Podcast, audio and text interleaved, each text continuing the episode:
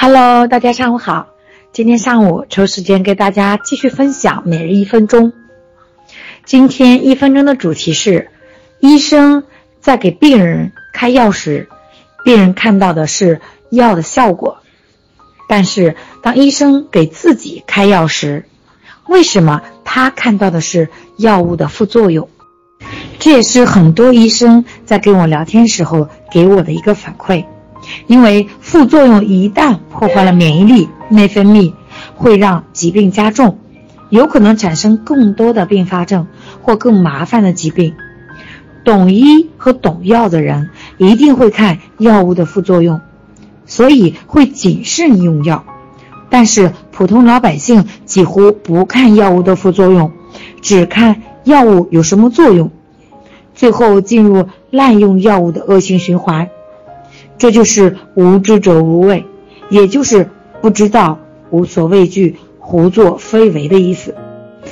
今天的一分钟，大成老师让我们明白了什么叫做知其一而不知其二，就是我们只懂一些啊，可能大家都会在意的、比较看重的一些表面的一些知识，但是可能更深层的东西，我们根本就没有看到。啊，还有更多的人属于什么知其然不知其所以然，就也知道这个药物的副作用，但是不知道它的一个原理在哪里，所以很多人会自己给自己开药，就像我家公公一样，他以前胃疼的时候，医生会给他开这种各种的止痛药，所以这十几年下来他就习惯了，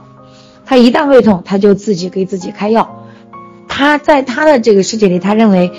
这个止痛药可以帮他止痛。他眼里只看到了药物的效果，但他自己根本就没有注意到。那么这十几年下来，他的这个胃因为吃药而并没有变好，而且是变得越来越差了。就这个点上，他没有做深入思考，为什么？可能他认为，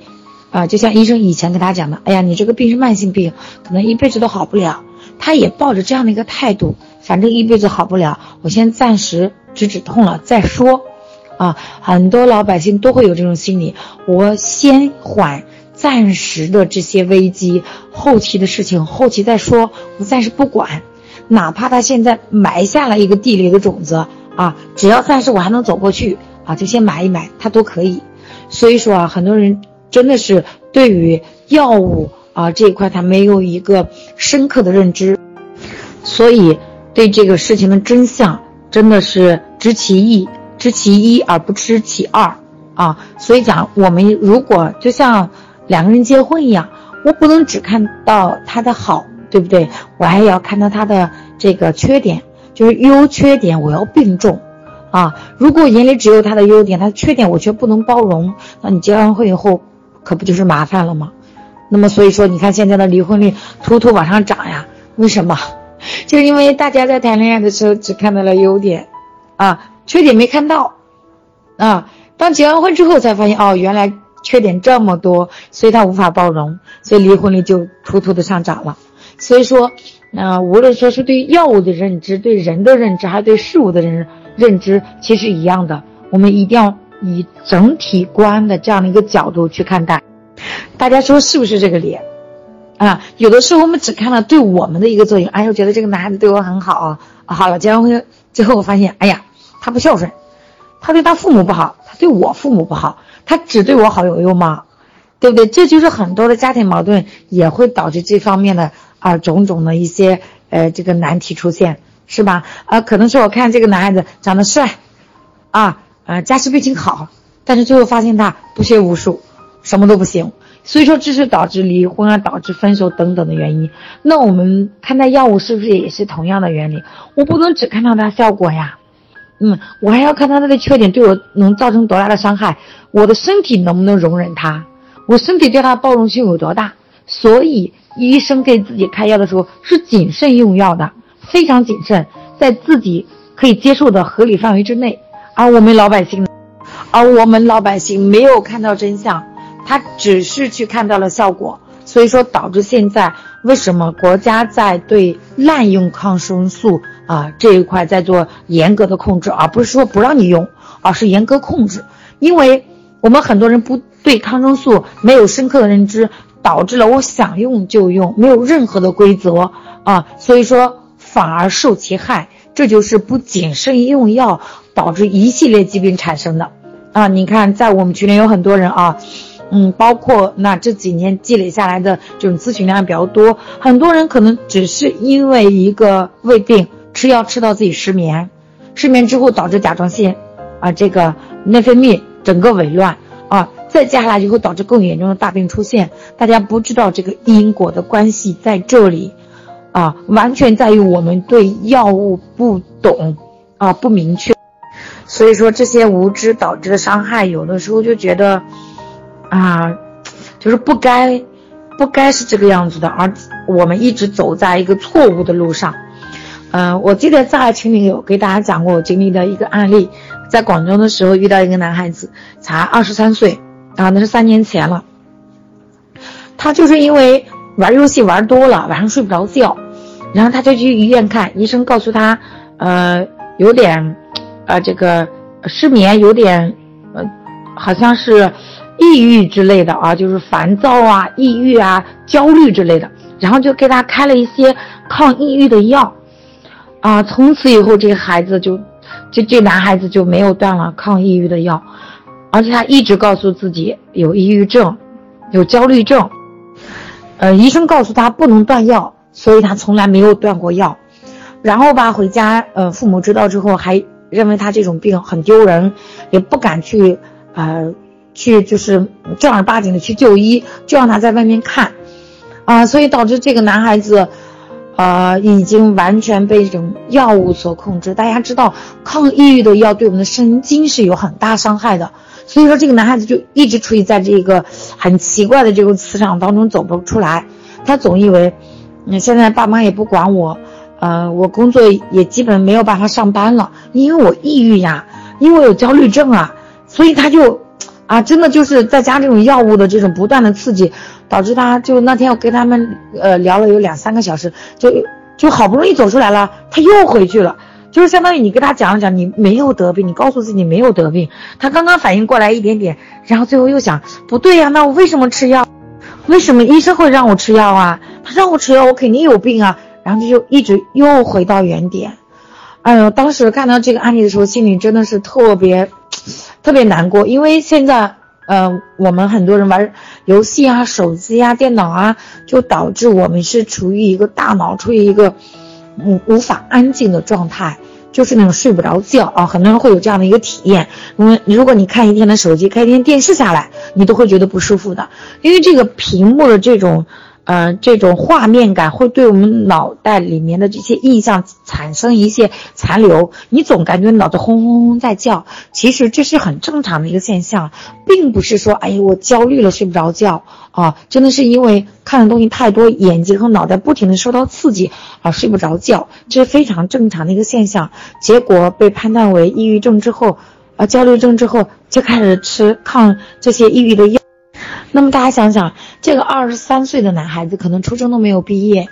他对这个东西到底能懂多少？他对药物的认知有多少？可以说是零。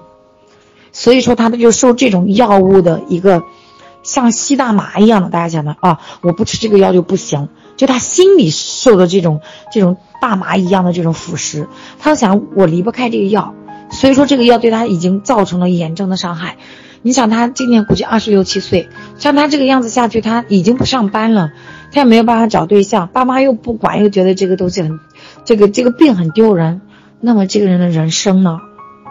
毁了。如果没有人救他，如果他遇不到他的贵人，是不是真的毁了？那接下来真的是不堪设想。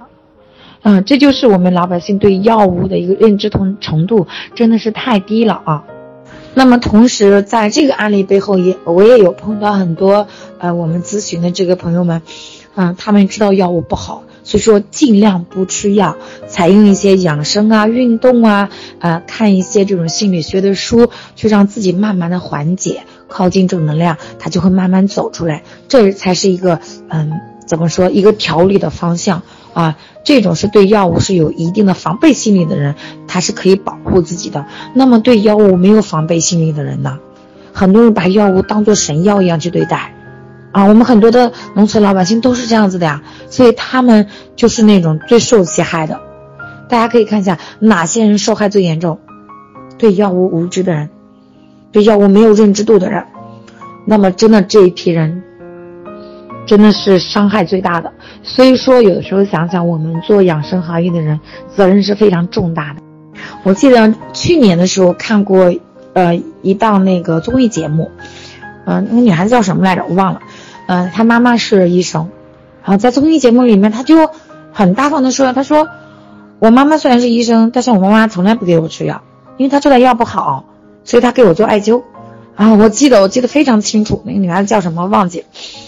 嗯，所以讲大家看看啊，就是我们很多的医生知道药物的副作用，是一定谨慎给。”就是自己用药或者自己的家人用药，但有些医生太过盲目，或者嗯，对用药这方面不够谨慎啊，对别人不够谨慎啊，可能有一些比较有良知的医生，他们就非常谨慎了。你像上次我们有提到的啊，我遇到的一个那个王院长，就是他给别人用的药一定是伤害量最低的、最便宜的，对人家来说最有用的，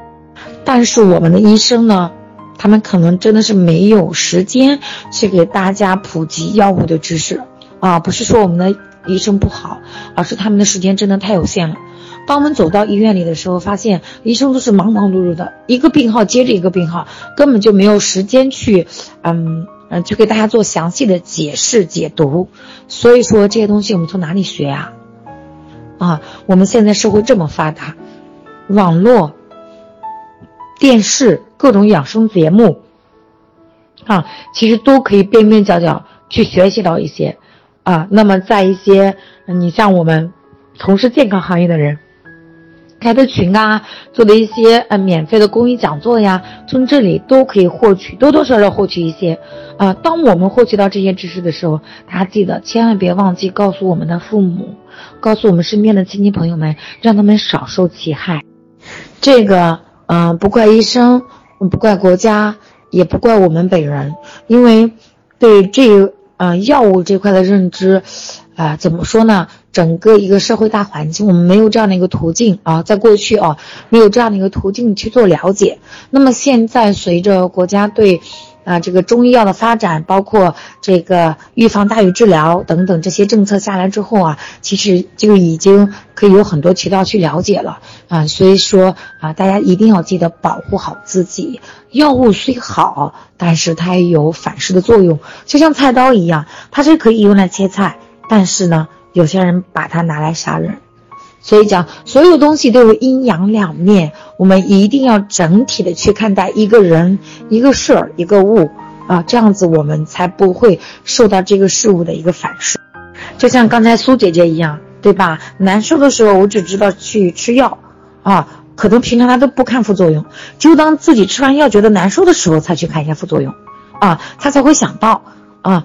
可是我们很多老百姓都不会，难受的都不会去想到看副作用的。那这部分人也是非常多的，所以说我们一定要把这些知识带给身边的人，让大家啊谨慎用药啊，能用我们一些啊养生啊，用日常的这些保健的方式去解决的，就尽量不用药啊，不用啊，不到不逼到那个份上。人家说嘛，呃，能不手术的啊，咱们挂水能好的就不手术；能挂水好的，能这个打针好的，咱们就不挂水；能吃药好的，咱们就啊这个。啊，这个吃药对吧？就就尽量不要去挂水。所以说，我们一定要是选择对自己伤害最轻的那个方式先来解决，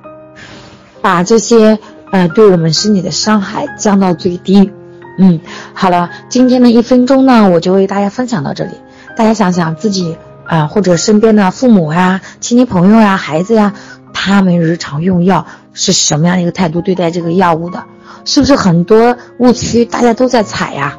啊，我希望大家可以把自己的这种感受表达出来，让我们大家一起学习啊，一起减少对自己的伤害。好了，那今天就分享到这里，感谢大家的聆听，我们下次再见。